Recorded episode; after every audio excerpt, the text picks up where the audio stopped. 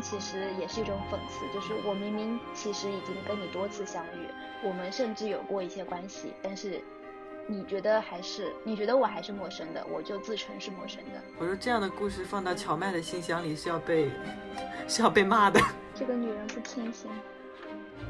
灵感就这样来了，你看到了什么就是什么，那你呈现出来的不一定是一段，呃，就就是一个具体的意义，就是你看完之后人生要得到什么升华什么的，那我觉得不是的，你就有那么一点点小小的共鸣也是可以的。相声有一点好就是能嗑瓜子，你去一个地方你是去玩的，你是去快乐的。竟然还要跑步，竟然还要背着东西跑，我还不能带这个，不能带那个，好难过。嗯，在迪士尼玩了一天，发现人类的游乐形式只有三种：原地打转、大起大落，第三个是原地打转并大起大落。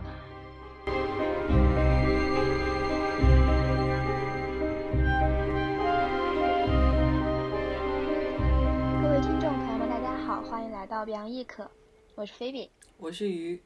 今天这期节目我们要聊一下我们的撕票总结。这个情况是这样的，撕票这个概念其实是来源于 撕票俱乐部啦，因为他们就是对，因为他们不是一段时间都会总结一下他们的撕，就是最近这个月嗯撕的票嘛，但是我们的频率呢没有他们高，我们就总结一下。嗯，这个春天我们撕的票吧。我们是突发性撕票总结。嗯，对，虽然已经明天立夏了，但是还是想总结一下。其实我们过两天要去看一个了。我们每次都是在即将去看什么东西之前，先把它总结了。你发现没有？啊，上次好像是那个去看无政府主义。那个，然后就 提前把戏剧给总结了。那我们其实这个这几个月，我们有一些东西是一起看的，然后有一些东西其实是各自去看的。那你在这几个月看到的感觉比较好的票有吗？那就是红榜嘛。对，主要是 分成三个榜嘛。嗯，分成三个榜，一个黑榜，还有还有什么榜？不黑不红。黄榜，黄榜，黄榜是什么榜？咋不说金榜呢？那那先说红榜吧。嗯嗯嗯，先说红榜吧。嗯，我的红榜的话，其实，嗯，我最想讲的一个是，我觉得《陌生女人的来信》是很符合我的审美的。嗯，对。嗯，一方面可能是因为我首先去看了他的原来的文本吧，就是茨威格的短篇小说《陌生女人来信》这一本。嗯，因为之前看那些算是比较先锋的，嗯，那些戏剧其实我都没有看过他原来的剧本，只有这个我是看过的。然后在看戏剧的过程中，看这个话剧的过程中，我也觉得说。能够 get 到他所有的点，所以我觉得整个过程还是比较愉快的。嗯嗯，就是说比较会产生共鸣。对对，而且另一方面，也就是它的剧情其实非常能够清晰。我也我也写了，我也写了这个，在红榜上。我感觉我感觉我们当时两个人还挺搞笑的，就是我们当时是把这个阅读原著去作为一个任务在执行。就是在看这个看这个本周挑战之类的这种。对对对对对对，在看这个作品之前，我一定要把这个读完，要不然就有一种当时就有一种，我要是我要是不把这个作品看了，我可能当时就看不了这个这个这个戏剧了，我可能就看不懂了。但事实上，对再去想的时候，其实好像也还好，不会那个不会有这种感觉，就是不会看不懂，对对对，不会看不懂。嗯，我觉得说。嗯，可能我们不看原来的文本，然后直接去看戏剧，肯定是不会看不懂的，因为它这个呃剧情的设置，它的表演肯定是会让观众看懂他在讲什么的。但是我觉得说，我还是觉得我当时紧赶慢赶的去看完他的原著，我觉得是非常正确的一个决定。嗯嗯嗯嗯，看完原著之后你是什么感觉？我感觉就是我知道他。的故事会是一个怎么样的走向。当时我去看的时候，就是会想看他是怎样表现这样的感觉的，是怎样怎样去呈现的。对，嗯不仅剧情上其实已经了解了嘛，然后呃，剧情只是作为很小的一部分了，然后很大的方面的关注点是在他的表演啊，然后包括现场道具，他是怎么呈现这个感觉的。嗯，我觉得嗯他的那个话剧的现场那一些布置舞美，实在太好了。嗯，舞舞美做的很很很好。就是我在看原著的时候，它不是，它是一个陌生女人的来信，它是作为一封信的这样一个陈述。那是第几人称的？原著是第一人称，但是他原著里面有前面有一个情节是，嗯、一个男的，就是那个作家打开那封信，嗯然后他在看这封信，但是他剧情的话，可能把那边就省略了，直接是第一人称，嗯，是的，是的，就是，正宗的第一人称。对，他直接是呈现的，他就是这封信的内容，就感觉就感觉是把那封信搬上了舞台。VR 呈现信的内容，哦，是的，是的，呈现是的，是的，是的，是的。当时觉得比较好奇，就是这封信，它是从它的内容是从，嗯，他的可以说是童年时期吗？应该是童年时期吧，写到嗯十三岁开始，对，十三岁，童年时期写到后来的，嗯、成熟比较成熟的年龄。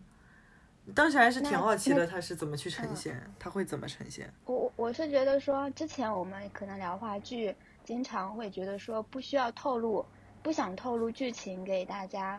但是我觉得这一个话剧的话，其实我们按照我们的经验来说是没有关系的，就剧透是没有关系的，因为我嗯们是之前看过原著的嘛。相当于是剧所透以之后去看的。对 对对，所以我觉得说，嗯，可以给大家介绍一下这个剧情。嗯，这故事中，他其实是一位男作家收到了一封信，然后这封信其实是来自一位女士的。这位女士在信中自称她是一位陌生的女人，但实际上她已经爱慕这位男作家已经很久了，就从十三岁开始，就是他的童年时代，他们就已经开始成为邻居。而作家其实那时候已经成人，然后已经出名了嘛。那个女生爱上了这位作家，但那个时候只是暗恋，会通过猫眼偷偷的关注这位作家。然后，呃，她女生的家里出现一点变故，所以他们全家都要搬家了，不得不离开那个街道。多年之后，女主角她又回到了这个作家他的家附近，然后和这个作家偶遇了，然后他们一起度过了几个美好的夜晚，也是因为这个作家在路上邀请她的。但这个作家他最后却以要出差为由甩掉了女主角。那么这位作家的生性其实本来就是这样，就是和不同的女人在一起之后又迅速分开的这种性格。之后女主角怀了作家的孩子，她决定将孩子生下来。这个女主角将这个孩子视作是作家的替代品，所以她为了养育这个小孩，她需要去找很多钱。嗯，这个女生，这个女主角开始寄生于一些有钱的男人。在一次酒会上面，这个女主角又和作家偶遇了，但是这个时候作家已经完全不记得这个女主角，他却重新邀请女主角去他家里。这个时候，女主角却选择抛下自己已经非常有钱的男朋友，又跟作家走了。这一次，作家的借口还是出差，他还是甩掉了女主角。最后，嗯、他女主角的小孩生病死了，而，女主角自己也决定，呃。要自杀，因为她也觉得也支撑不下去了，所以他在自杀前就写下了这封信，寄给了作家。我听你讲，感觉就像是给我回忆回忆了一遍，因为其实里面很多细节我之前看看了嘛，但是 不能一下子很清楚的回忆起来。就是你讲了，我才我才回忆起来，哦，他跟这个作家其实是有很多次相遇的，而且每次相遇那个作家好像都不认识他。啊、嗯，那我是啥呀？你说啥？那你不太行啊！我真的也是自己回忆起来的。我真的想不起来。我就是一两个礼拜前，就是大概是一个、嗯、一个多礼拜前吧，还有点印象。今天可能也回忆不起来了。我完全想不起来他在酒会上面干嘛干嘛，完全想不起来。那你在看了点什么呀？你是两遍，两遍重现这个剧情，文字版跟现场版 VR 版本。我是我是很模，重现剧情。我我我记住的东西是很模糊很模糊的。你在讲的时候，我应该就是一些意象，是不是？对对对对对，就是他们，呃，就是刚开始很很那个什么的，很有距离感的那种感觉，就是他单方面的那种，嗯，就比如说他给他开一个门，女主她就是对那个情绪我是记得的，她当时有点，嗯，她那个作家好像是当时称她为小姐，嗯，对，就是一个很让他觉得很感到受到尊敬，或者说让他觉得有点。害羞还是怎样的一一个称呼吧？对，除了尊敬跟害羞以外，还有一种把她当成成熟的女人的感觉。对对对，就感觉是第一次被当成一个成熟的女人去认真对待的那种感觉。但其实可能只是她随口这么一叫。我记住的是这种这种这种感觉，还有包括它里面还有一个很很重要的一个道具——白玫瑰。嗯嗯嗯，是的，对。我记住的是这些乱七八糟的东西，但是它剧，但是那个剧情我完全不记得，到底是几次？那个白玫瑰的设置我觉得非常好，因为它那个白玫瑰是每年在作家的生日会送给作家，而且以匿名的方式送给他。然后他后面又在在女主角第二次进入男主角的家里，然后他看到桌上的白玫瑰的时候。那个时候，男主还完全不知道这是女主每年送给他的东西。嗯，你看完原著是什么感觉？我看完，我看原著的时候，看到一半我就，也不说一半吧，忘记多少，反正我就感觉到最后绝对是个悲剧。为什么？因为他已经很，他是他是一个很极端的人。嗯，前面其实还好啦。前面他从前面的时候他已经有一些暗示了，我觉得就是反正就感觉到一半的时候，觉得事情没那么简单，因为他自称是陌生的女人嘛，然后他又在小时候就一直在偷偷看他，一直在偷偷看他，我就觉得肯定不是一个陌生的女人。嗯，这种陌生其实也是一种讽刺，就是我明明其实已经跟你多次相遇，我们甚至有过一些关系，但是。你觉得还是你觉得我还是陌生的，我就自称是陌生的。对，他其实很多次期待他认出，可以认出他，但每次他的那个眼神都是陌生的。嗯，陌生尊敬。嗯，是的，就是这个男的真的好绝啊！这男的我，但是我觉得还是挺正常的。是吗？嗯。是吗？嗯，因为像我看过的网网文，是你是觉得像网文吗？不行，我一定要跟你，我一定要跟你说一下那个网文。嗯，就是就是那个那种网文里面都是开头，嗯，男女主角离婚，是因为有一篇是这样的，就男女主角离婚，然后那个女主角她其实，在这一年的婚姻里面一直都是就是扮丑，然后那男的就是从来不正眼看她。然后她终于能够离婚了。离婚之后，他出国留学，然后学成归来，获得什么很大的奖啊什么的，设计类的，而且还是穿的也很漂亮，人也很漂亮。然后他进入国内的公司，发现那个公司正是他的前前夫，对，就是他的前夫开的公司。然后他前夫一直都没有认出这个女的就是他的前妻。这这这这有点夸张哎。这是相当夸张，这不就是这不这不就是？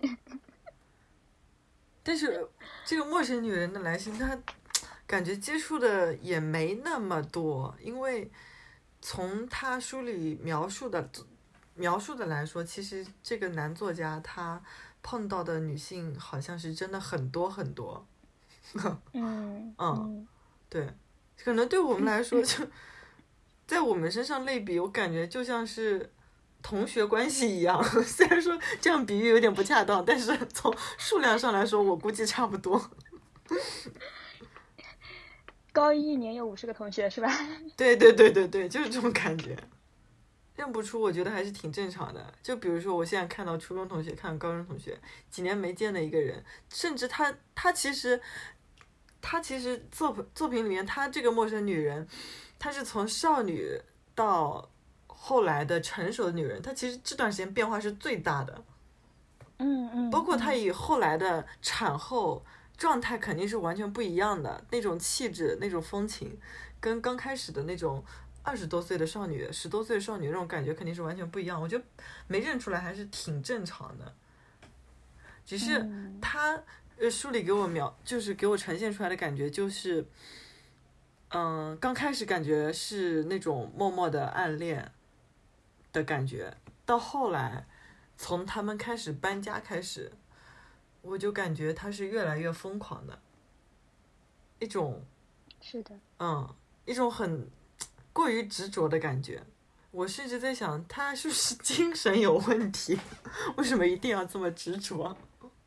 你是觉得呃，这个女的她的这种性格嗯是让她产生这种结局的原因，嗯，是吗？那我觉得是的，你觉得是不是那么合常理的，是吧？对。他是把一个符合常理的事情放大、放大、放大再放大，安到一个人身上，并且贯穿他的一生，很可怕哦。对，嗯，我觉得他这种也是一种浪漫主义的想法。对对对对现在的人都太现实了。对，很很很理很理理想，很对对对对对。就现在的人，嗯我觉得应该不会有这样的人吧。嗯，是嗯的，而且现在的人，他有一种，我不知道是现在的人的和和以前的人的区别，还是书里的人和现实的区别。就是现实中的人，他们在相处的时候，他们是有一个类似一杆秤的东西，就是你能看到我多少，我就呈现出来我能看到你多少。就算我看到你的比你看到我的多，我也要表现的好像没有那么多的样子。不知道你能不能听懂？嗯嗯嗯嗯，是的，是的我知道，嗯嗯嗯，能就这个感受到。对，我记得，我记得以前我会学到一个理论是媒介选择的豁然率，然后我有一次把它改成了一个恋爱选择的豁然率，就是说，嗯嗯嗯，它有一个比率，就是说那个恋爱选择的这个比率是我，嗯，投入就是投入与产出的比例啦。嗯嗯，我我是有一点讽刺，但是我觉得现在会觉得说，确实应该如此。就是说，媒介选择豁然率，它其实是说报偿的保证除以费力的程度。也就是说，你报偿的保证与豁然率是成正比的，但是你费力的程度应该是与，嗯、这个豁然率成反比的。那么嗯我们恋爱中也是一样，恋爱选择豁然率就是说，呃，你在恋爱中获得的报偿的保证这个程度除以你费力的程度。嗯，现在我感觉大家都还是，呃，蛮遵守这个豁然率的，就是一种理性的表现。可是的能是的书里的或者说还是以前的人，他们好像不太不太看重这个费力的程度。他给我的感觉就是付出太多太多。我说这样的故事放到乔麦的信箱里是要被 是要被骂的。是的，是的，这个嗯这个女人不清醒，是的，但是也是只有这样子的，这样子的浪漫主义，这样奋不顾身的纵身一跃式的暗恋过程，才是能够成就伟大的文学。嗯，一声冷笑。典型现代人的冷笑。你是觉得，所以那你为什么会把它放在红榜里面？你对它的整个剧情的那个情感的基底，你都不那么认可？是不是很纠结？对你是那你是把凭什么把它放在了红榜里面？我又把它放纯粹是以，他的表演吗？我又把它放在红榜，然后又又对他的他的他的这嗤之以个，鼻。对对对对对。那我觉我觉得主要的原因是，他的这个情感还是值得肯定的，但是并不是说我我是觉得他的情感是值得肯定，但并不是他这个嗯。行为是值得肯定的。还有一个就是整体对这个故事的，嗯、呈现描述，我也是非常喜欢的，因为茨威格他在写这个呈现这个作品，它里面写的东西真的是很细很细，就让我看到后面，我甚至忘了他竟然是一个男性作家写的，嗯，完全是从一个女性的一个第一视角，暗恋的一个视角去写的整封信，但是它里面的各种细节的情感，就是当他。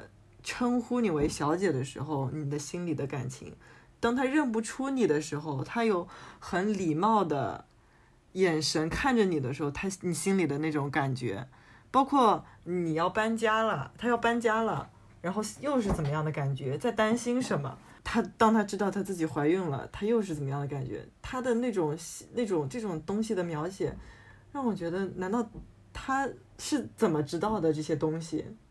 他是怎么知道这些东西的？感觉比女性写的还女性。是的，他这种细腻程度堪称是女性作家，也可能就是因为他有这种细致入微的观察能力，茨威格才能被称为大家吧。但是他其实是，其实他虽然一直全程都在写女性，但他其实是呈现出那个对男性的这种仰望吗？还是说是一种对于男性的热切的渴望？嗯，确实我觉得他那个主体还是在 那边。嗯嗯嗯嗯嗯，他写的这个其实给我的感觉是，就是把这个感觉放大了，别的就不管了。他没有自我了，他就是把这个感觉放大、放大再放大。对。然后放到他一个人身上。总的来说，那个女的其实还是附属在那个男那个作家身上。是的。是吧？是的。嗯哎，有时候我还会在想，就是他书里的那个作家是不是茨威格想象中的自己？对，我觉得就是。你觉得就是一定程度上，一定程度上，一定程度上，他肯定是有一种幻想，或者是可能有一点真实的情况吧，我猜测。嗯。我觉得男的可能会有这样的想法。对，在怎么样的男性作家，在伟大的男性作家，他肯定还是有一点这种自我。自我崇拜的感觉，也希望有有一个女的为他痴狂这种。对，因为刚开始我看到说 他里面那个被暗恋的那个人，那个男性是作家的时候，我第一反应就会就会把作者带入。难道是你吗？那种感觉。对对对对对，就第一感觉就是会把作者带入，就感觉哎，你经历过这个吗？就你碰到过这样的女女女女孩是吗？就碰到过，你就写收到过这样类似的信，还是有过这样的故事？我感觉有可能是有过这样的故事，然后把它串联、串联、串联、串联在了一起，串成了这样的一个东西。或者是他自己的一个幻想。嗯，对对对，幻想。然后我的红榜上，这其实这也是我的红榜上。你红榜上还有啥？我红榜上还有一个波斯语课。对。哦，这我没有看过。你红榜上还有什还有什么？我红榜上有一部舞蹈作品《伤》，是银坊编导的。我讲这个吗？我刚想，我刚哎，我刚想说你讲一下它的剧情内容。后来我想，哎，有剧情内容吗？这其实没有剧情内容，现在我没有剧情内容。就是我当时我们是有一个，它这个伤是那个一个物理的。它是商这个对对对火字旁，它是一个统计物理与信息论术语。然后其实我们当时看完之后是有一个演后谈的，然后就有观众提这样的问题，就是嗯，为什么这个作品的名字叫商？嗯，尹坊当时也其实不太答得上来。包括音乐家，包括包括他们当时其实他们那个作品是音乐家现场伴奏的，演后谈的时候，那个音乐家也被请到台上，然后就有观众观众问说你是怎么去创作这个作品的？音乐家其实前面讲了很多，讲也不是讲了很多，其实是断断续续，感觉像挤牙膏一样，最后的感觉就是最后其实就一句话，灵感就这样来了。观众最想知道的是你这个词到底是什么意思？你编的曲到底是为什么会这样编？你是怎么呃怎么去构建这个作品的？但这个东西其实比先锋戏剧还先锋，我的感觉是，你看先锋戏剧至少还有一个剧本。嗯，对，像无政府主义者和那个什么呃陌生女人的来信，它还是至少有一个剧本的，它是来自于来自于很有名的一些剧作家的。但是商，像这种舞剧，它是，嗯，它就是来自这样一个物理学的概念，所以编导当去要要去讲它到底是怎么来的，作曲家要去讲它是怎么去编的，好像是很难描述的一个事情。就是一种感觉吗？对对对对，很多人去看舞蹈作品的时候，就会特别是现代舞作品，传统的舞剧当然是很很很很简单可以看懂的，就是叙事性的，就像那种传统的话剧，像茶馆、像雷雨一样，这种遵循那种三一律三三一律原则的这种东西。但是如果是现代舞作品的话，它可能更加注重的是意象，而不是实际的是的是的是的，是不是？是的是的。就比如说之前去看一个金星舞团的一个演出嘛，他们二十周年的一个演出，看完之后当当时就是是和其中一位演员吃了饭，然后当时就有人问了，当时就有就有人问，哎，你们当时在台上跳的就是是什么什么意思？他就 他就说你看到了什么就是什么。你这这个对你哪怕去问演员，去问编导，他们都很难答上来这个东西，所以观众看到了什么就是什么，你当时你脑海呈现出来的什么都就是什么，因为你呈现出来的不一定是一段呃就就是一个具体的意义，就是你看完之后人生要得到什么升华什么的，那我觉得不是的，你就有那么一点点小小的共鸣也是可以的，但是我当时在看的时候的共鸣可能就是。他们其实是，嗯，服装可以说吗？应该可以说，他们的服装其实是穿的是那种大大的西服，然后去刚开始就去做一些有规律的一些事情，然后我的感觉就像是，嗯，现在的那种职场的那种感觉。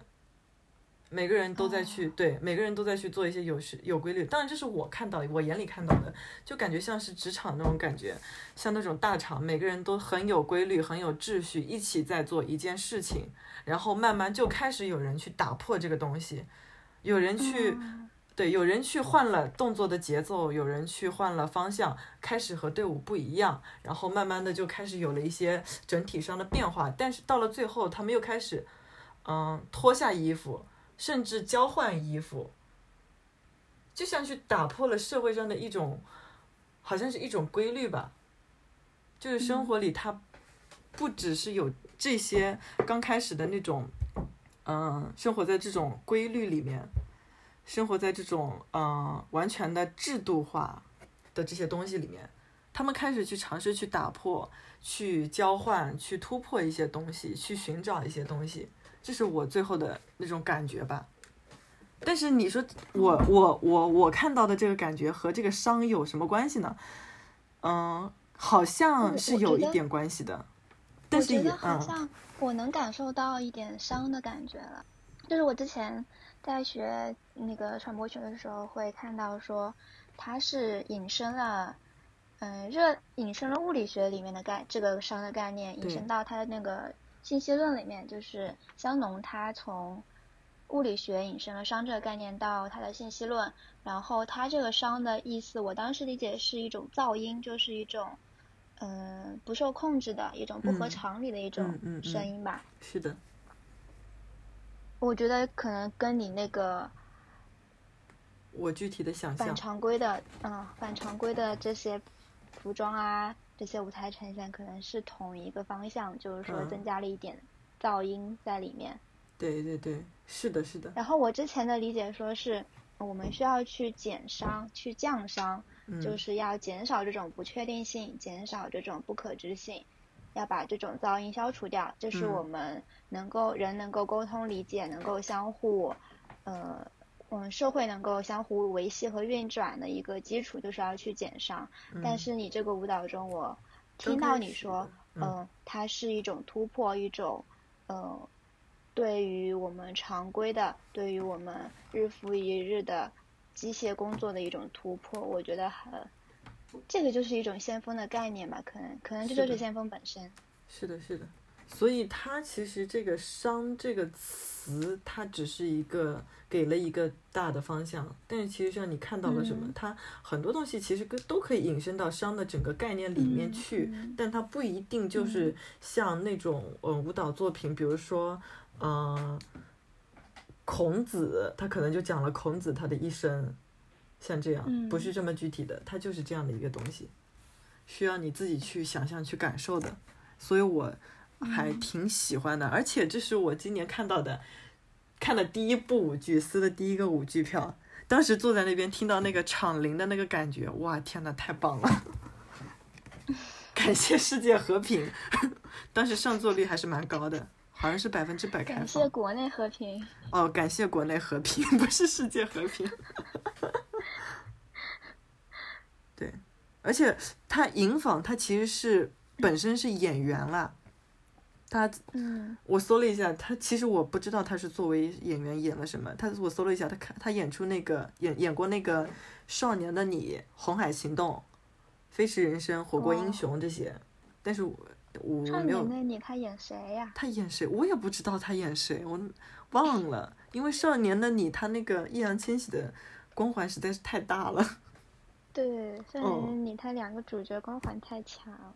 对，银，但是我知道银纺他其实是他作为舞者我才知道他的，当时是他和吴孟珂合作的一个双人舞《混沌》，我在网络上看到了嘛，然后是第五届北京国际芭蕾舞大赛开幕式的一个作品，然后我当时是因为很喜欢吴孟珂，就去搜索一些关于嗯、呃吴孟珂的作品，然后才知道了银坊，然后我去搜银坊才发现。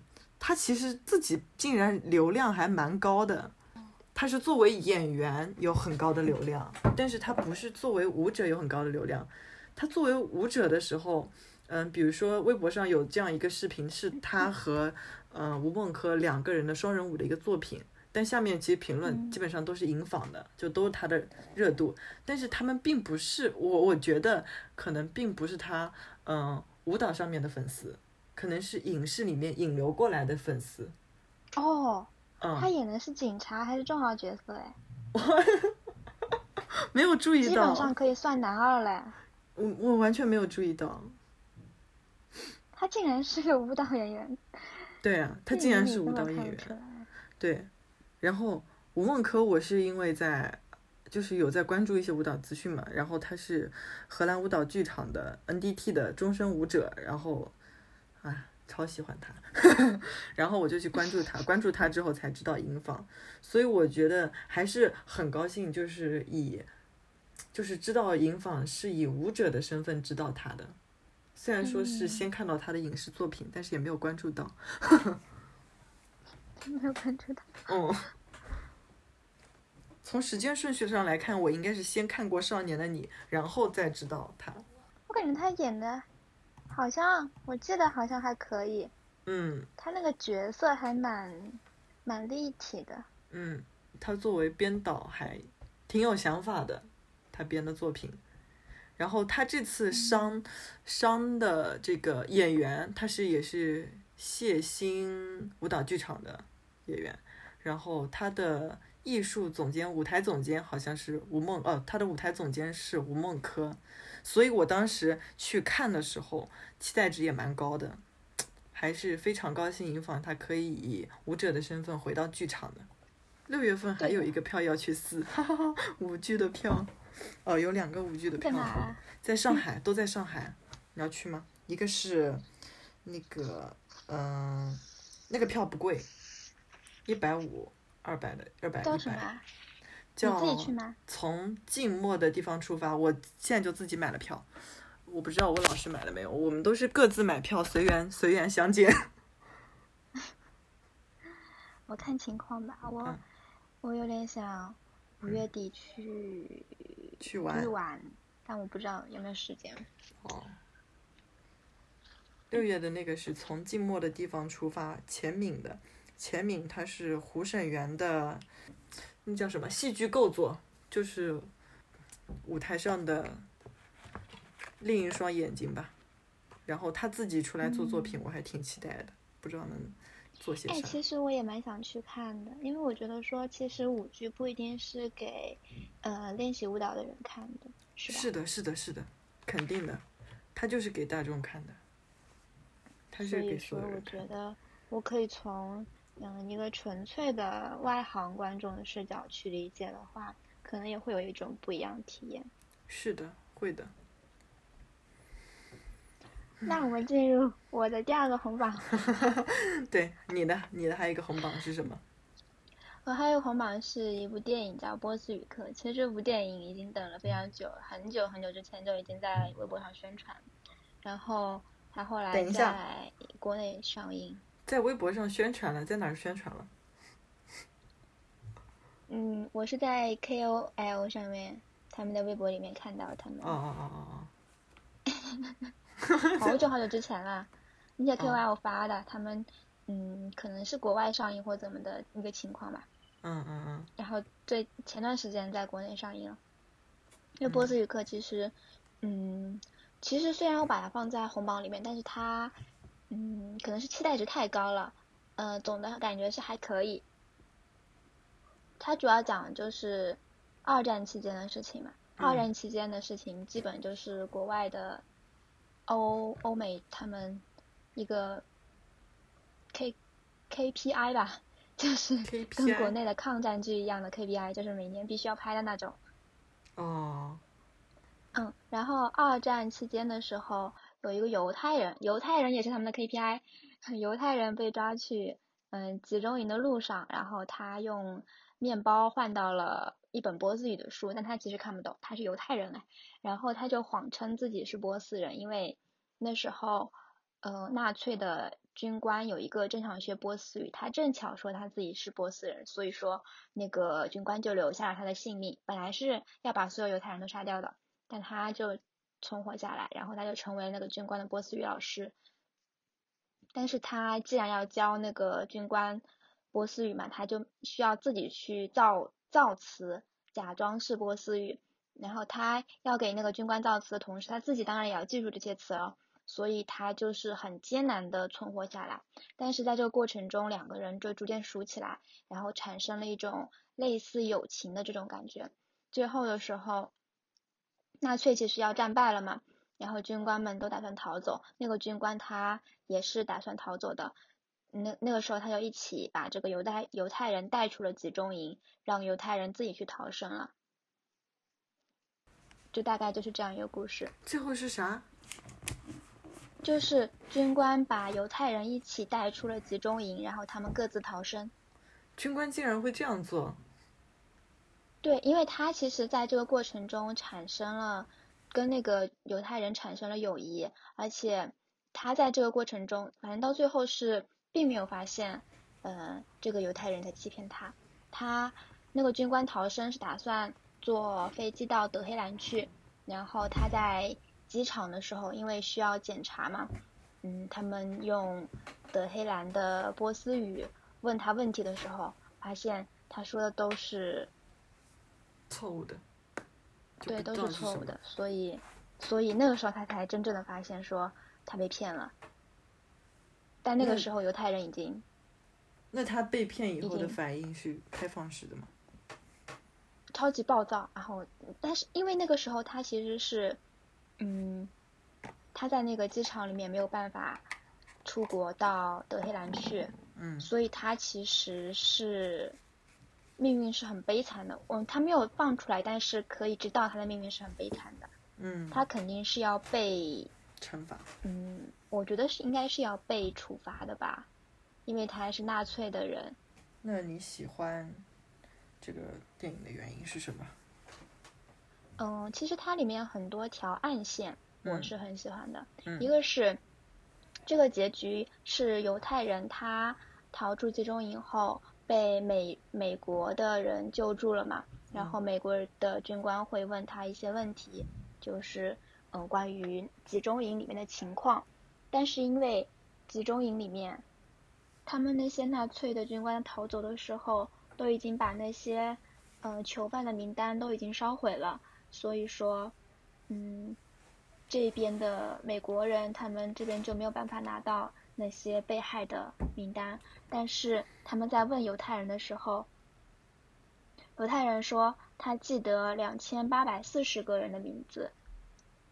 当时美国人很震惊，其实是因为犹太人他在造这些波斯语的时候，他是使用了这些囚犯人的名字，然后把他们改编成一个个单词，所以说他。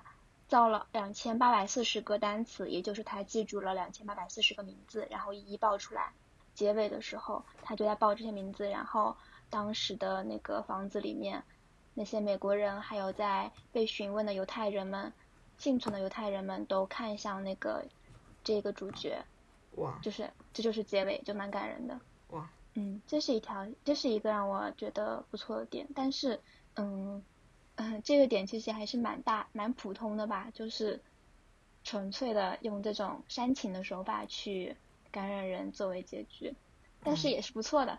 然后还有一个场景是我非常非常喜欢的一个场景，是那个纳粹的军官，就是想学波斯语的那个军官，他在学了一段时间的波斯语后，当时他已经很信任这个犹太人了。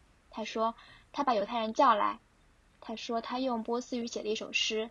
他想念给犹太人听，那首诗是这样写的：风把云送往东边，在那里处处渴望和平的灵魂。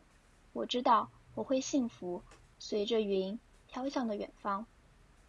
他这首这首诗是一首用波斯语写的诗，他念出来的时候，我就能感觉到这个纳粹军官不简单，因为这其实是一首情诗，而且这一个军官大概率是一个同性恋。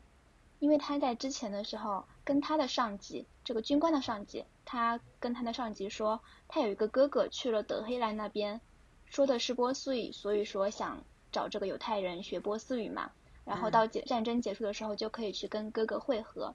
但是那个上级说他，说他的记录里面根本就没有这一个哥哥，所以说这个哥哥很有可能是他的爱人。对。因为。纳粹那时候不仅迫害犹太人，而且会迫害同性恋，所以那个哥哥就逃往了德黑兰。而德黑兰是伊朗的首都嘛，它其实是在德国的东边的，所以诗里会说：“风把云送向东边，那里处处渴望和平。”所以这个军官他要随着云去往东边。他是渴望和平的。对，但他是其实是蛮复杂的一个角色，他在这个军营里面可能会有很暴躁的地方。很就是很军官的地方，很纳粹的地方，但是他其实打心底里是渴望和平的。感觉人物还是蛮立体的，特别是这个军官。对。就让我想到，就是还还有其他的一些，就是在就是描写同一段那段时期的一些作品，嗯，像穿条纹睡衣的男孩。嗯，对，穿条纹睡衣的男孩。对。最后是。但是那个穿条纹睡衣里面男孩。穿条纹睡衣的男孩，里面的那个父亲应该有这种立体的形象吗？我觉得没有这么立体，他只是他只是一个军官和一个另一个身份就是父亲吧。到最后一刻，他，我觉得到最后他找孩子的时候是呈现出一个比较父亲的形象，那个时候他才开始有那么一点点立体的感觉。是的，但我甚至都不觉得是立体，因为，嗯，父亲爱小孩，这个，这个只是爱自己的小孩，他并不是爱人类。对。还有一个就是，嗯，还有一个就是那个《美丽人生》。啊，是的，是的，是的。他也是父亲跟孩子有讲到这个，不过他不是讲的是军官，军他那里面的军官就是相当扁平了。二战题材。大多都是蛮感人的。对二战题材，它拍的好的都是那些都拍的好的话，出来都是经典的作品。嗯，对，它是一个很容易哦。虽然我这么说有一点，有一点，嗯，说风凉话，但是我觉得还是蛮容易得出一点成就的。嗯，主要是二战的那个时候是比较特殊的。感觉那种特别动荡、特别混乱的时期，人性的善啊，人性的恶，人性的那些好的、坏的那些东西，都会在那个时候被激发出来，会被放大。对对。嗯，或者说他会在细节里面会做的很精妙，就比如说那个渴望和平的那个军官，他的那首诗，我其实有一个猜想，就是说，嗯，就是我们的抗战片是 KPI 嘛，对于嗯。他们来说，可能是二战的时候这些纳粹的有关纳粹和犹太这些的片子是 KPI，但是我们会觉得说，我们的抗战片可能大多数都是一些比较老套的剧情，嗯。那么对于他们来说，二战片是不是大多也都是一些老套的剧情？只是我们从我们的角度看来说，嗯，会觉得比较有一种陌生化的感觉，会比较新奇。对，你是有这样的观点吗？还是有这样的猜想？猜想，猜想，嗯，因为我现在确实也还是呃中国国内的视角来嗯看二战，来看欧美他们之间的这种战争的话，我觉得还是比较新奇的，只是有一个猜想而已。嗯，我觉得其实国内的这些东西，就是比如说讲战争的东西，其实想讲好可以啊，有的，就是有的，但是大多数东西都是那样的，也看他那些作品的受众面，他的受众面其实不是我们，我觉得，像那些电视剧《手撕鬼子》嗯。电视剧的受众面不是我们，但是大有人嗯。在喜欢那些东西的人，大有人在。是有这么一批固定的群体的，他们是想赚钱，他并不是去认真去阐述一个，呃，怎样高大的主题，而是，嗯，比较，他只是想要一些煽动力而已，他利用这个煽动力嗯。去赚钱，反正就不是一个做作品的一个态度，我觉得，但是就我们能总的来说还是嗯态度的方面的问题嘛。对对对，因为我们而且我们看到的那些国外的作品，其本身就已经是经过筛选才到我们这边的吧，嗯我是这样哦觉得的。对对嗯，嗯，他们国内有那些东西吗？我觉得可能也有，可能也有，但是到我们这边的东西是好东西。像国内，我觉得《色戒》啊什么拍的都挺好的。嗯，嗯那不是不不，现在不是被嗯，有被禁吗是？还是有被我删不知道片段？我不知道，反正反正我之前是看过的，是找的资源看的，嗯一对间谍夫妻的那个故事。潜伏，哦，对对对对对，是的，《潜伏》，我记得就还蛮好看的。其实国内好的也有，也是，但是少。是的，是的。嗯，但是我们挑国外的，就是本身就是调经的看。你红榜上还有我？这一趴就到这里。你红榜上没有了吗？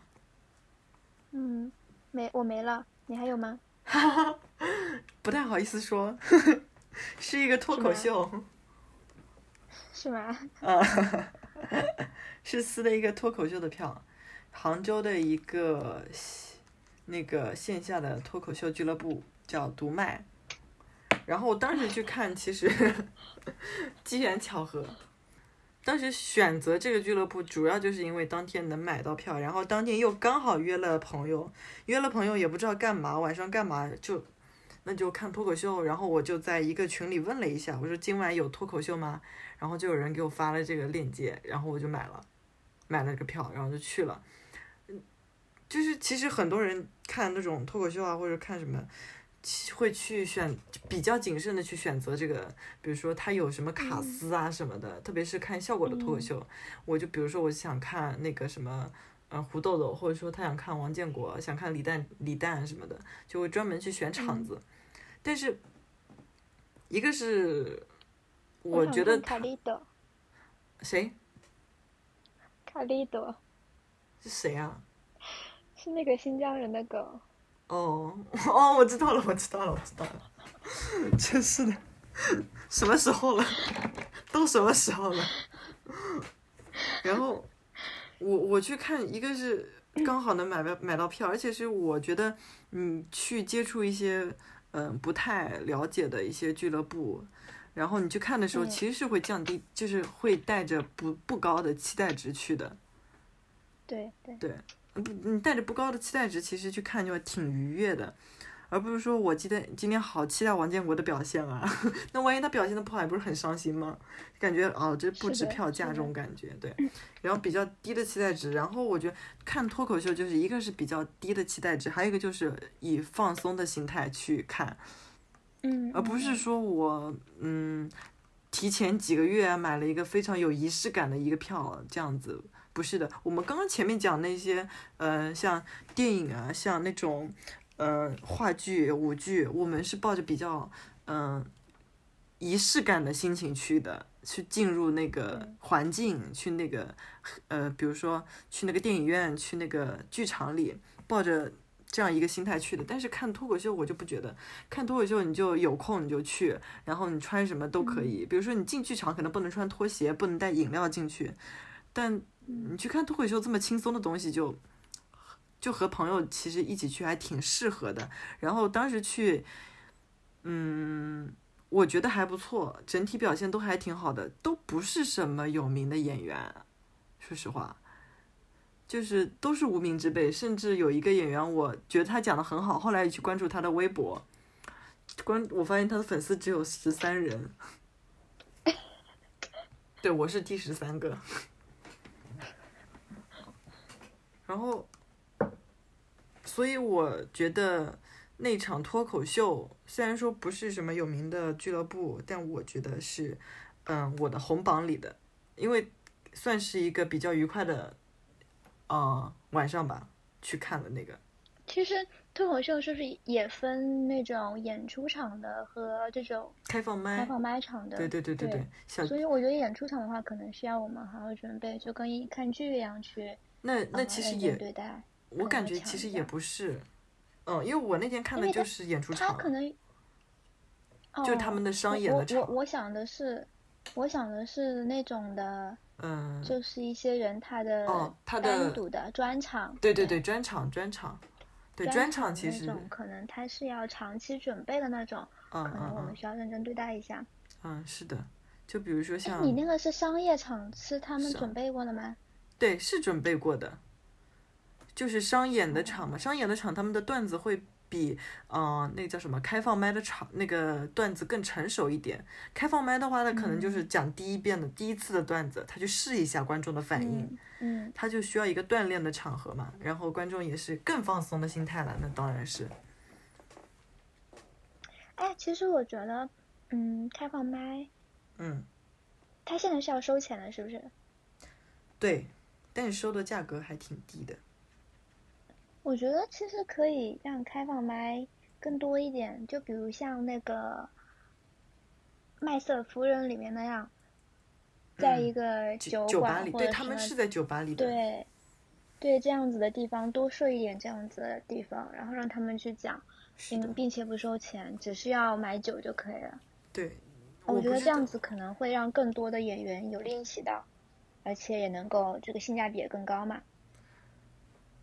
嗯，其实他们现在收的钱很多开放麦，比如说有些确实是免费的，像那个山羊，他就在尝试这个东西，就是不抢票。但是山羊作为上海的一个脱口秀地标，地标的感觉还是挺难的，就是你要去，我估计还是会有人提早去，很久去排队的。像这种，嗯，对，像这种杭州的线下的不太有名的脱口秀的俱乐部的话，就嗯会在一些也会在一些酒吧里的，但是他那个票其实卖的可能就十几块钱这样子，十九块九之类的。好想去听这种啊，就是那种很很随意的。夏季午后，夏季夏季的傍晚，嗯，溜达着去。夏季的傍晚，对，溜达着去。今天想去的时候，突然之间就。对，去了，对，或者说走在路上突然想，哎，那要不去看一个什么什么吧，那就跑去了。对，这样子的感觉很好，不需要说啊，我要几天，我要很早去赶往某个地方去排队那样子。对，像效果现在它都是要抢票的，然后就可能某一天的几周几的六点，他开始放票，然后抢票，所以我就自从效果的线下火了之后，就再也没有看过了。当时效果刚开始的开放麦是两块三毛三，然后我之前我就有一次在上海，我就溜着溜达着就去了，就当时的感觉还当时还有呼兰那个场次，就感觉以前的感觉还是挺好的，对。但是效果当时也是好时代。当时是脱口秀刚刚起来的前一点点时间，后来就没有了。所以现在，如果你想要有这样比较好的体验的话，比较推荐那种小小众一点的，就是不怎么出名一点的那个，对，我觉得那种的话，嗯即使不好笑，嗯，不好笑本人也挺好笑的。不好笑，对对对，不笑不好笑，本人也挺搞笑的。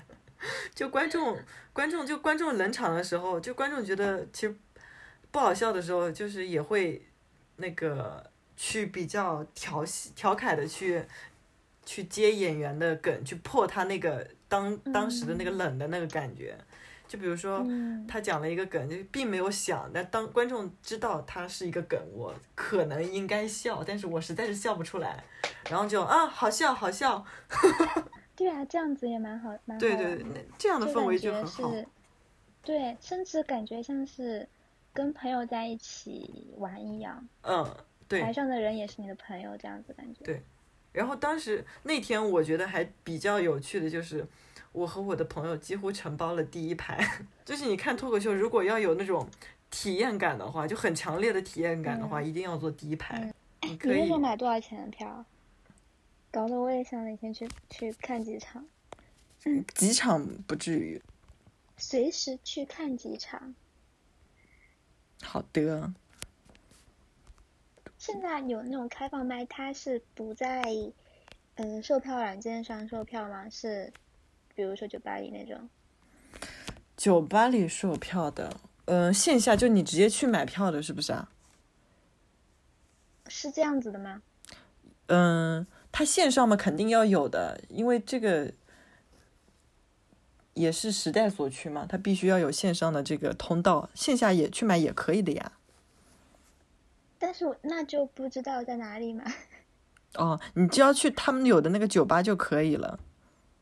哦，我当时买的是在哪里是，呢？嗯，你就去看他们在哪个酒吧那个演出嘛。我是我是买的是人均一百吧，大概一百左右。这个是就是他们的演出的那个叫什么商演的场次，哦，嗯，杭州其实有好多啊。对。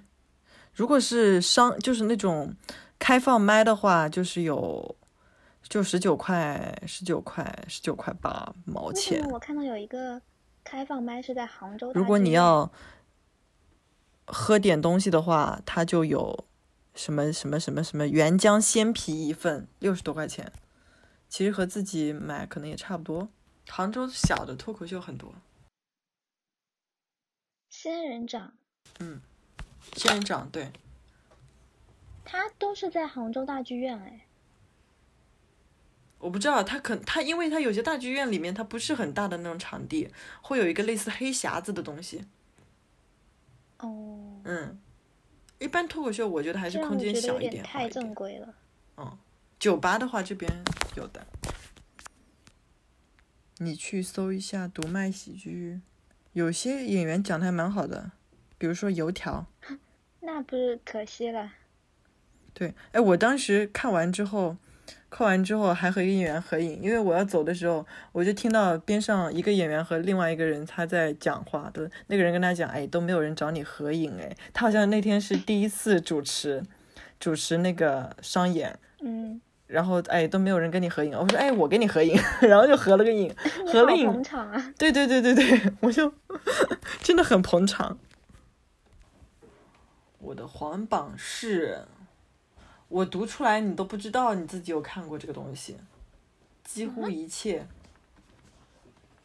是什么？我们看过的那个展啊，那也算吗？对啊，我撕过的票都算了，你这人怎么这样？所以我把这个放在 放在黄榜上，太黄了，嗯，也不是太黄，就真的，对不对？我感觉对于没有什么存在感，我完全没有想到过这个东西。是的，我觉得，嗯，没有什么存在感的，就是应该放在这个榜上。但是我确实撕过这个票。是的，但是我的黄榜还可以。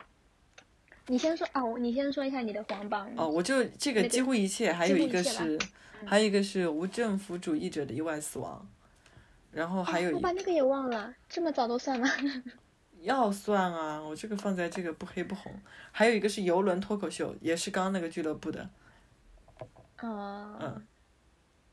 我把这个放在黄榜黄榜上的一个原因是，其实游轮的体验不错，但是脱口秀部分我不是很喜欢。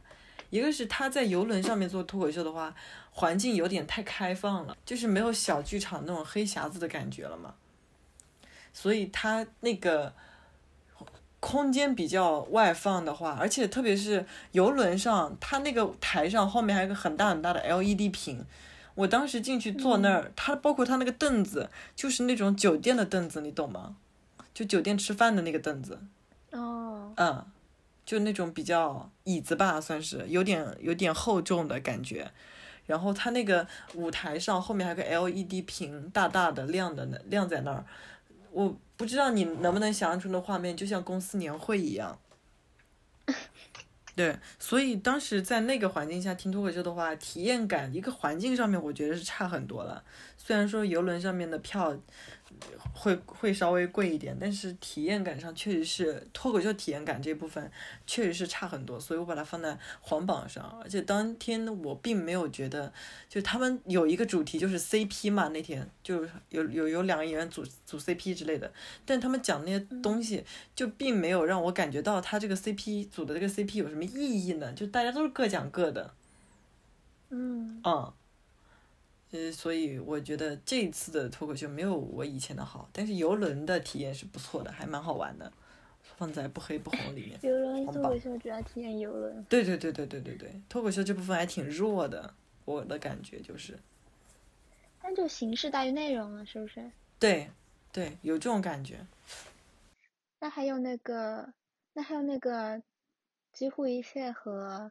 一个无政府主义者的死亡呢？几乎一切，我觉得就很明显，就看到，就是我当时写的时候是写下了这个嘛，我是当时对照我自己抽屉里哪些票写下的，嗯、然后我今天又再次做一次功课的时候，我再看到这个名字，我都几乎忘了我撕了什么票。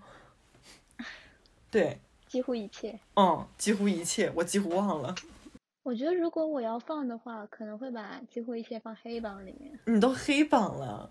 我就是因为想不起来，就存在感太弱了，所以不黑不红，我就没有必要黑他，就算了，就这样吧。嗯。哦。那一个无政府主义的死亡为什么在不黑不红吗？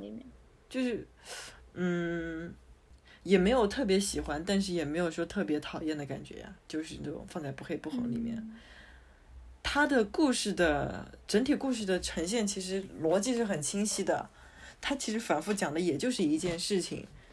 就是，嗯，一名无政府主义者，他被指控为凶凶手，然后在审讯期间突然跳楼身亡。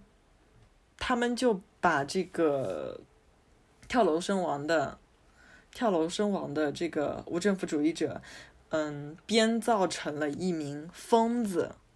然后，但是他其实的所谓的意外死亡，其实是。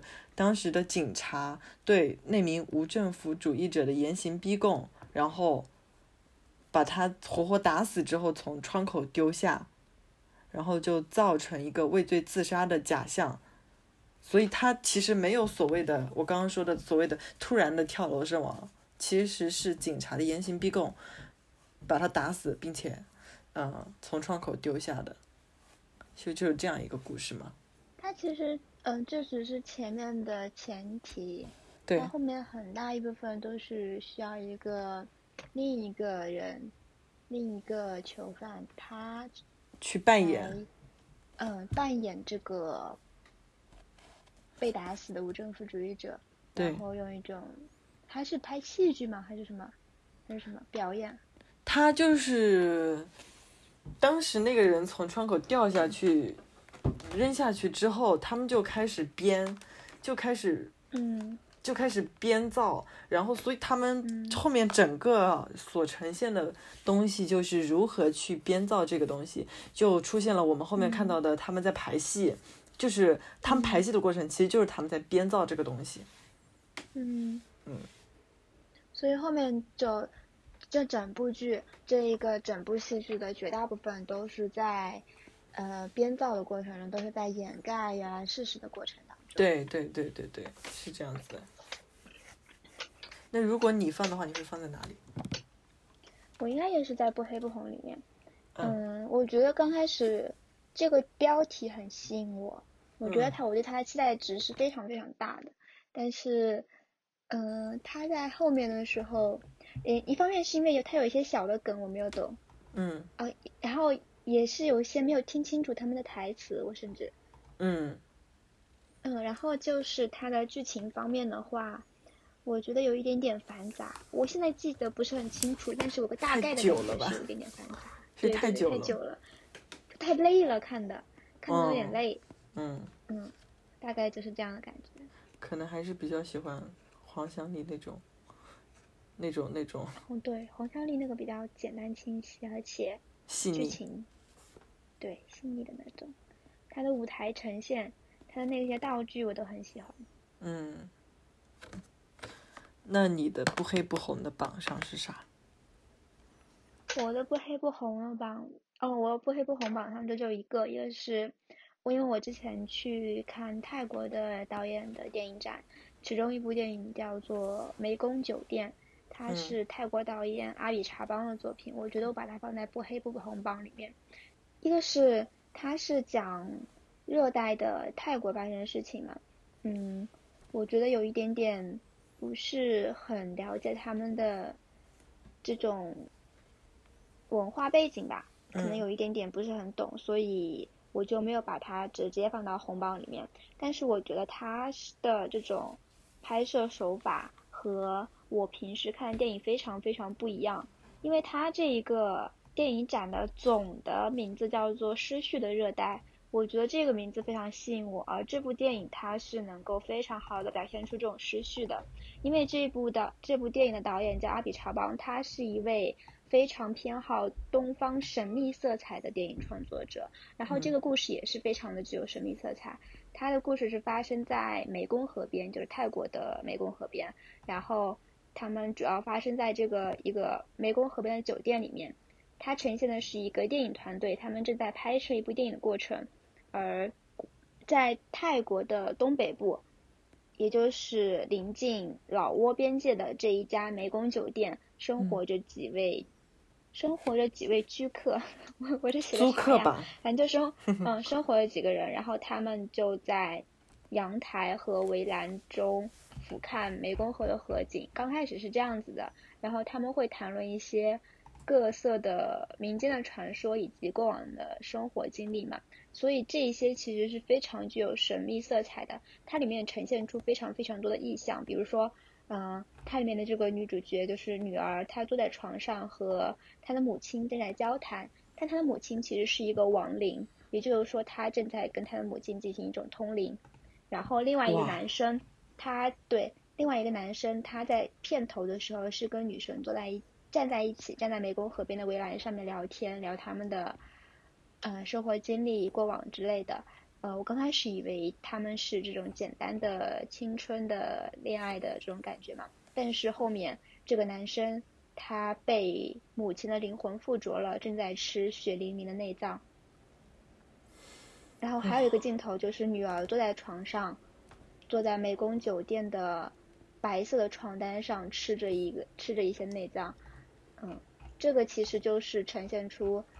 呃，湄公酒店的它的海报，海报就是酒店的白色床单，中间是一滩血迹，也就是这个内脏的血迹。所以说这些非常非常多的意象，还有一些呃神话、一些民间传说，他们呈现出来就是这样一些东西，他们似乎是真实的存在的，但是又又似乎是鬼魂，嗯，也有可能是扮演鬼魂的那些演员，因为这个其实是一部。电影团队在拍电影的过程嘛，所以有可能是扮演鬼魂的这些演员，他们是同一个人，并且在不同的时代中轮回往复。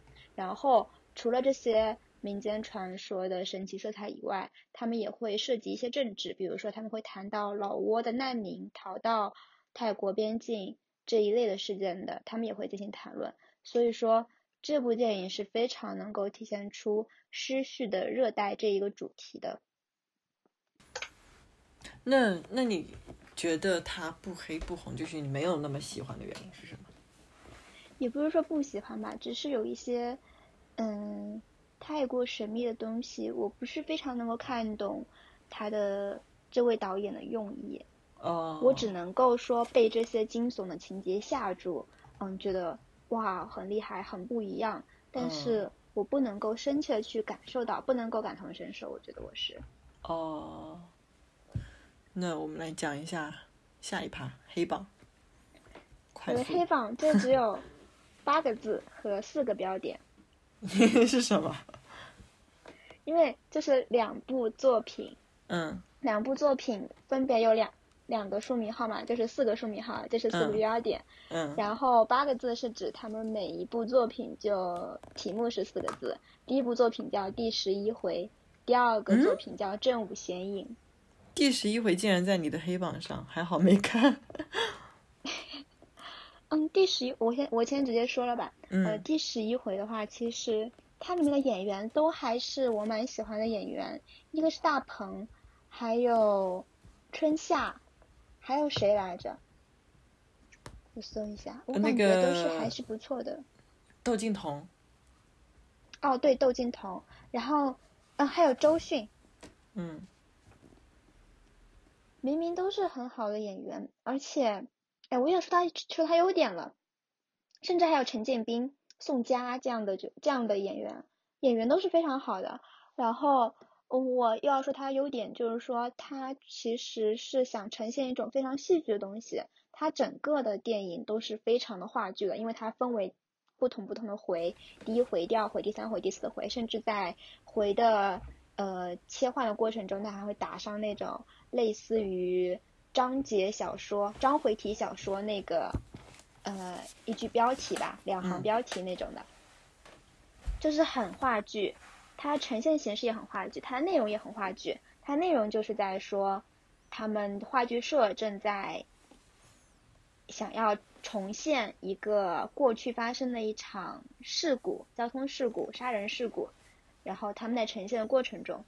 嗯，那个事故的原型，看到了他们正在排练的话剧，回来干扰他们这样子，这样一个故事的话，它的这部话这个话剧社这个导演是大鹏演的，我之前非常喜欢他，当然也当然也没有因为这部剧不喜欢他啊，然后他在里 面当这个话剧的导演，他是一个非常的。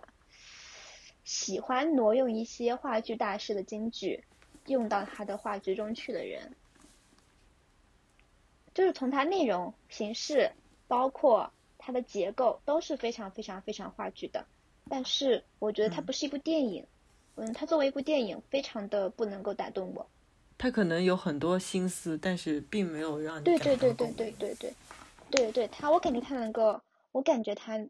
加入了非常多的心思，演员也显得非常有心思，然后他的嗯设计也非常有心思，但没有打动我，我觉得。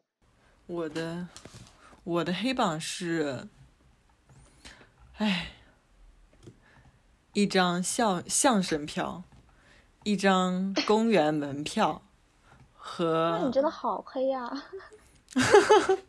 算了，第三个不讲了，无所谓。就是一张相声票和公园门票，让我觉得好黑。你是不是一听就觉得很黑？我觉得都不用讲了，因为我确实不是很喜欢听相声吧。嗯。就嗯，就是去。我觉得这样的都不能放进黑帮里面。哦，我不知道。就不能上榜是吗？旁观者，对，我是旁观者，我乱说，但是。你可能你看过之后还是有一点点印象吧，可能是。我看过之后没印象，我甚至不知道，我甚至不知道他在讲讲了什么，就是不是不是不是讲了什么，就是就是最后压轴出场的演员他为什么压轴出场，我就看不懂，感觉就像是行业内部梗，你懂吗？就那种所谓传统，所谓那是，嗯。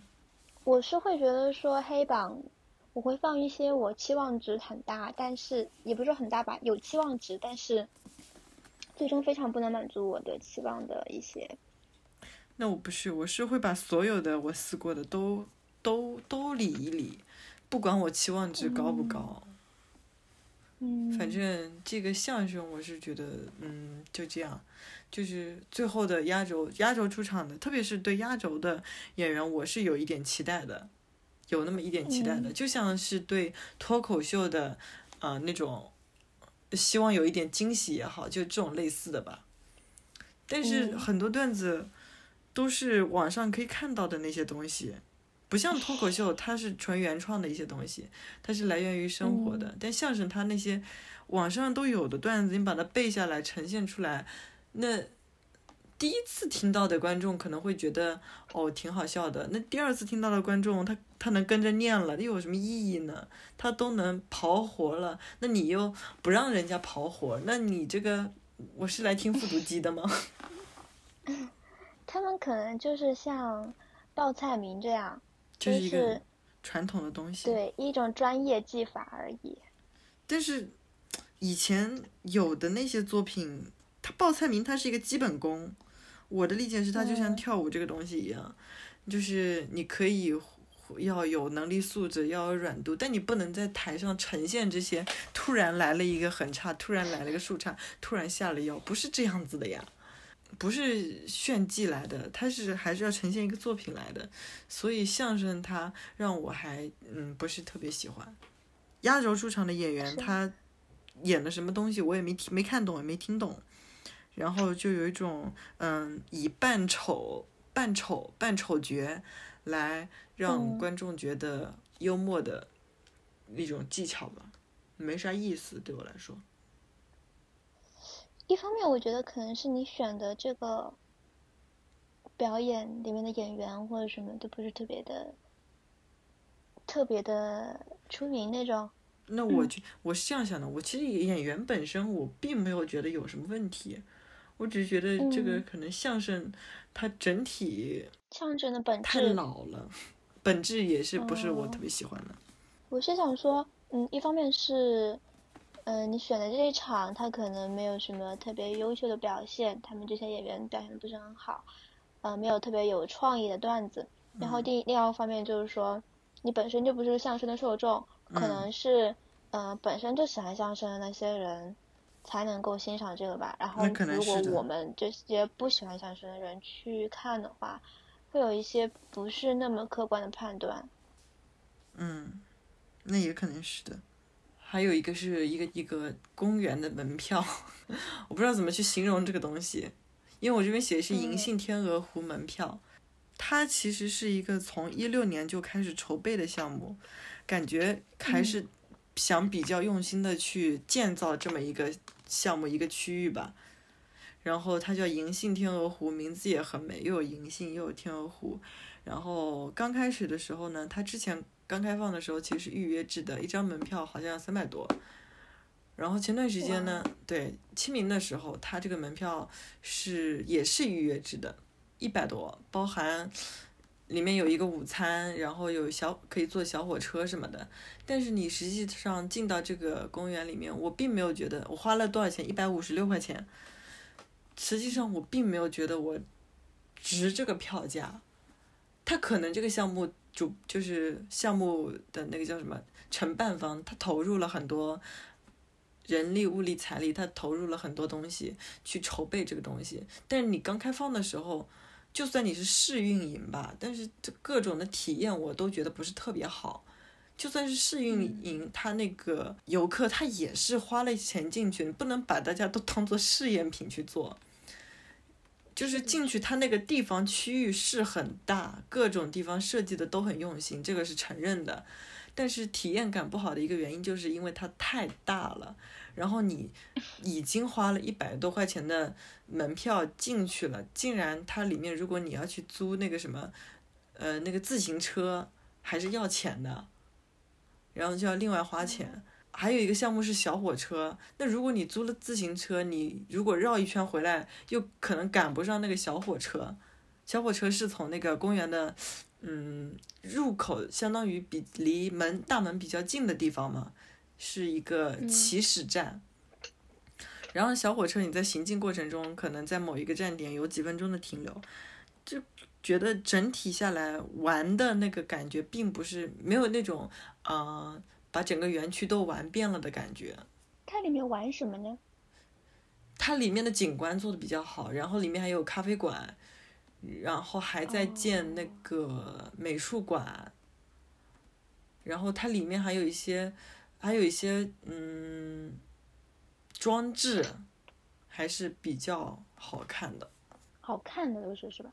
对对对对对，就公园做的比较美吧，做的好看确实是好看，那些装置什么的，好看确实是好看的，还有摩天轮什么的，它但是有一部分是正在建的，就场地很大，好看也很好看，但是我走不动，玩不动。我总感觉这样子的公园不应嗯，该收门票，而是靠里面的设施挣钱这样子。我不知道，它反正进去都是有门票的，然后里面它里面是有包含一个午餐的，但是午餐就是那个面也没有觉得特别值得吧，就很心累，整个下来也不知道我你花了这让我想起了，嗯让我想起了去迪士尼的时候，去迪士尼，你也是这种感觉吗？我太是这种感觉了。真的大又很大，也玩不过来，走也走不动，心又累。而且又不不是很好玩，我觉得，我觉得那种嗯游乐项目甚至都没有其他那种那种什么什么乐园好玩，而且天呐，它的它主要就是贩卖这个主题，嗯然后这个可能是大家拍拍照吧，但是我又确实不是迪士尼的粉丝，所以嗯我对那些呃形象那些景点都不是特别的感兴趣。哦，那我对确实没那么大的童心。是吧？我我我是完全没有哎，我觉得完全没有公主情节。然后我我不过我前两天在看那个看到你知道马莎莎吗？是一个那个 vlog vlogger，他前前两年火稍微火一点吧可能。嗯然后他是中戏还是哪个学校的编、嗯编剧之类的。然嗯后他前前两天在做那 vlog，有一个在他最大的 vlog 我看到他是在日本的那个环球什么世界，反正也是这样子的一个乐园玩吧。我觉嗯得他玩的好开心。他在玩什么？他在在都在玩那种小孩子玩的东西，就是那种嗯射击，就是那种小摊位上面的射击这种的，哦就玩的很开心。我觉得这样子就很好。而嗯，不是说，而不是说像迪士尼那样子，迪士尼说话的声音都轻了。怕被骂是不是？其实你也可以把迪士尼的的票放在黑榜上。那太早了，那都是什么时候的了？嗯，去年的。迪士尼我好像并没有什么特别想去的冲动，就嗯，嗯，我可以在网上看到，就比如说小红书上看到很多，就一天玩遍迪士尼的攻略，是的，是的。对不对？就这种很多这种东西很多，但是很累，我看了一眼就很累。首先他要嗯几点去门口检票，嗯你要带什么，你嗯不要带什么，然后你进去了往哪条路线冲。我觉得这个过程就已经够让我心累的了。我我是去快乐的，我不是去算计的。我觉得如果他是一个非常非常吸引我的，倒我倒还是可以接受体力上这些累的，但是就是不值得，就对我来说不值得吧。嗯，可能是的。可对我来说，可能也没那么值得。对我来说，可能也没那么值得，因为你想一想，你去一个地方，你是去玩的，你是去快乐的，竟然还要跑步，竟然还要背着东西跑，我还不能带这个，不能带那个，好难过啊。然后那种那个晚上的烟花大会，嗯所有人都说好的时候，我都不敢说话，我就觉得一般般。我不知道是因为我的问题，啊，烟花是为什么不好？你觉得没有感觉吗？我觉得一般般啊。就是哦，嗯，我想看的烟花大会是那种花火大会那种满天都是烟花，然后嗯，它有设计感，然后天，就是满天空都是的那种。那它其实只是城堡爆炸的感觉是吗？对它的迪士尼的那个烟花大会，它的我觉得它的主要的点是在，它城堡上面会有投影一些动画的形象吧，嗯，然后动画情节，然后烟花只是偶尔喷几下，啊，并且就是从它旁边这样喷出来，我觉得好像没有太多的造型，这不是我想象中的烟花大会。可能他们的目标本本身就不一样，因为毕竟去迪士尼的人可能更加注重的是那个动画形象吧，我觉得烟花只是点缀。嗯，对，可能关注的点不一样。我至今没有去过德迪士尼，但是好像也没有特别那个叫什么来着想去的期待吧，觉得还挺累的我上次。看到看到有个博主吐槽迪士尼，吐槽迪士尼什么来着，超级准确。是吗？他说，嗯、在迪士尼玩了一天，发现人类的游乐形式只有三种：原嗯，地打转、大起大落，第三个是原地打转并大起大落。嗯嗯嗯嗯嗯，有有有有这个感觉。哦，天哪，让我想到了前几天去安吉，安吉那什么云上草原，就是这个感觉，原地打转，大起大落。是什么？云上草原是什么？它那边就是有悬崖秋千，云上草原它是在一个山上的，那嗯边不是很多山嘛，然后它就在一个山上的一个地方，然后它就是悬崖边有秋千，有十米高的、六米高的、八米高的，然后我去玩了那个十米高的秋千，啊太吓人了，你知道吗？你玩完以后又没有那种压力释放的感觉，有释放压力吗？我觉得没有，反而觉得压力更大了。就是坐在那个秋千上，师傅把我吊上去的时候，我觉得心理压力更大了，太可怕了。所以 那种所谓刺激的项目，好像也不是很，也不是很想玩了。反正觉得嗯就就那种滑滑梯也挺好的。哎，其实你的黑榜上加了一张迪士尼，不太好。那我们呢？其实今天撕票撕票总结其实就到这里就应该就结束了吧？嗯，嗯，这个春天我觉得我们撕的票还是比较多的。我觉得我们这个夏天应该会撕更多的票吧。我觉得会啊，因为我已经买了两张六月的舞剧票了，哈哈哈。六月的舞剧票两张，是的，一张是就你还买了是一张，前敏的，你还买了一张话剧票。白鹿原是五月的，那个是那这那个也是听撕票俱乐部他们列强推荐的感觉。然后当时我就，哎，嗯嗯嗯好像是。嗯，对，我是因为他的文本去的。哦，我是，我是因为我其实没有看过这种传统的话剧，想看一看，嗯，想试试看是吧？嗯嗯嗯，想感受一下，因为我传统的话剧看那种北京人艺的那种那种那种话剧，我是在哔哩哔哩上看的啦。哎，我也是，我在哔哩哔哩上看那个茶馆，对对对，我看了我看了，然后茶馆，但是但是电脑屏幕太小了。对对对对，其实我还蛮想有机会，就是去苏州听他们那种小茶馆里的评弹哎，苏州评弹，哦，我觉得还挺有意思的，我好像没有就嗑嗑瓜没有子。特别的，哦，对了，你没有特别想要想去看的感觉吗？没有哎。没有，因为我在电视上面看到他们觉得在那个地方嗑瓜子聊天，然后背景里有那个苏州评弹的声音，感觉很有很有意思。但我说刚黑板是黑榜上我那个相声有一点好的就是能嗑瓜子，能聊天吗？嗯，聊天我觉得能聊天，我觉得也没什么可聊，大家都在关注演员，但是可以嗑瓜子，这是我喜那我这个。夏天，这个夏天的目标是看看尝试一部舞剧。可以啊，然后，嗯，还有什么可以立 flag 的吗？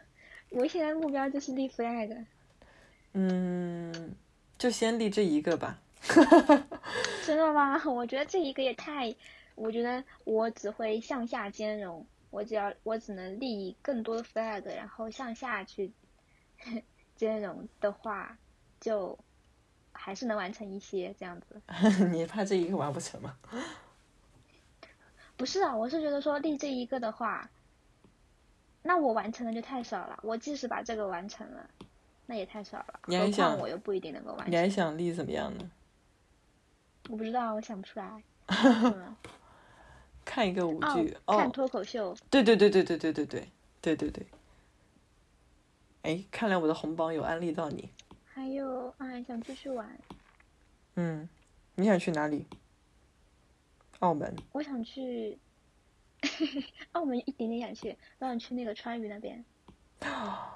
哦，吃火锅，想去长沙喝茶颜悦色。我刚刚想说这个夏天哦，这个夏天还要拿到驾照。哦，我也想拿到驾照。我们这个票一定要撕，好不好？这个一定要撕，好难受啊！什么东西啊？我们都已经考了多久的驾照了？哎呀，这个假期一定要拿到。你有什么 flag 吗？我已经立了三个 flag 了。嗯，把 iPad 变成生产力吧，算吗？哦。我 好怕它变成爱奇艺哦。嗯嗯，我还好哎，我完全没有变成爱奇艺。我我觉得我的 iPad 基本上是用来学习的。可以。嗯。有什么那你要说这样也算 flag 的话，我也我那我 flag 也太多了。什么叫这也算 flag 啊？我本来以为是撕票 flag。嗯嗯嗯嗯。你觉得我要立什么撕票 flag？我好像。嗯。因为我觉得撕票对我来说好像不是什么特别的 flag。如果考驾照算一个，考驾照算一个。嗯嗯，对你来说，感觉撕票是日常，感觉每一种新的方式都尝试了，是吧？对对，都都是还挺挺接受的。我们都欠顾小刚一张电影票。你你那个是在找资源看的？那有上映吗？爱奇艺上面，嗯，没有，爱奇艺上面好像要 VIP 才能看。哇哦，那个有有正常上映？之前可是要没有好像。没上映过啊。我在学日语。哎呀，我知道了，flag 日语。我知道了，我我贴了，我贴了五十音，还有还有一张什么？包括五十音的其他的音，各种音的。在墙上。贴在我学校的墙上。我跟你说啊，我这边五十音呢是之前是背下来，但是还要，但是可能忘了。但是我这边墙上一直贴着一张日语从零到一百的，就是，就是表表就是那个方法，但是，嗯，但是但是但是到现在还不会，很尴尬。那以上就是我们这次播客的全部内容，也是我们这段时间撕票的一个总结。然后我们下期再见。拜拜，下期不知道什么时候。拜拜，拜拜，拜拜。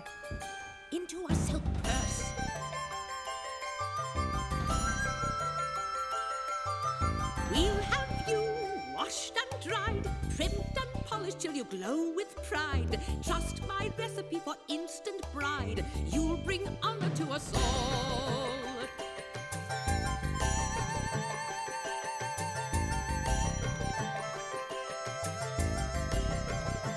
Wait and see when we're through. Boys will gladly go to war for you.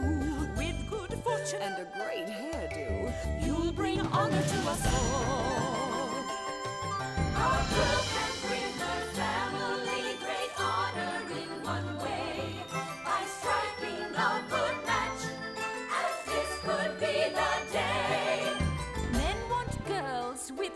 Taste, calm, obedient, who work fast paced with good breed and a tiny waist. You'll bring honor to us all.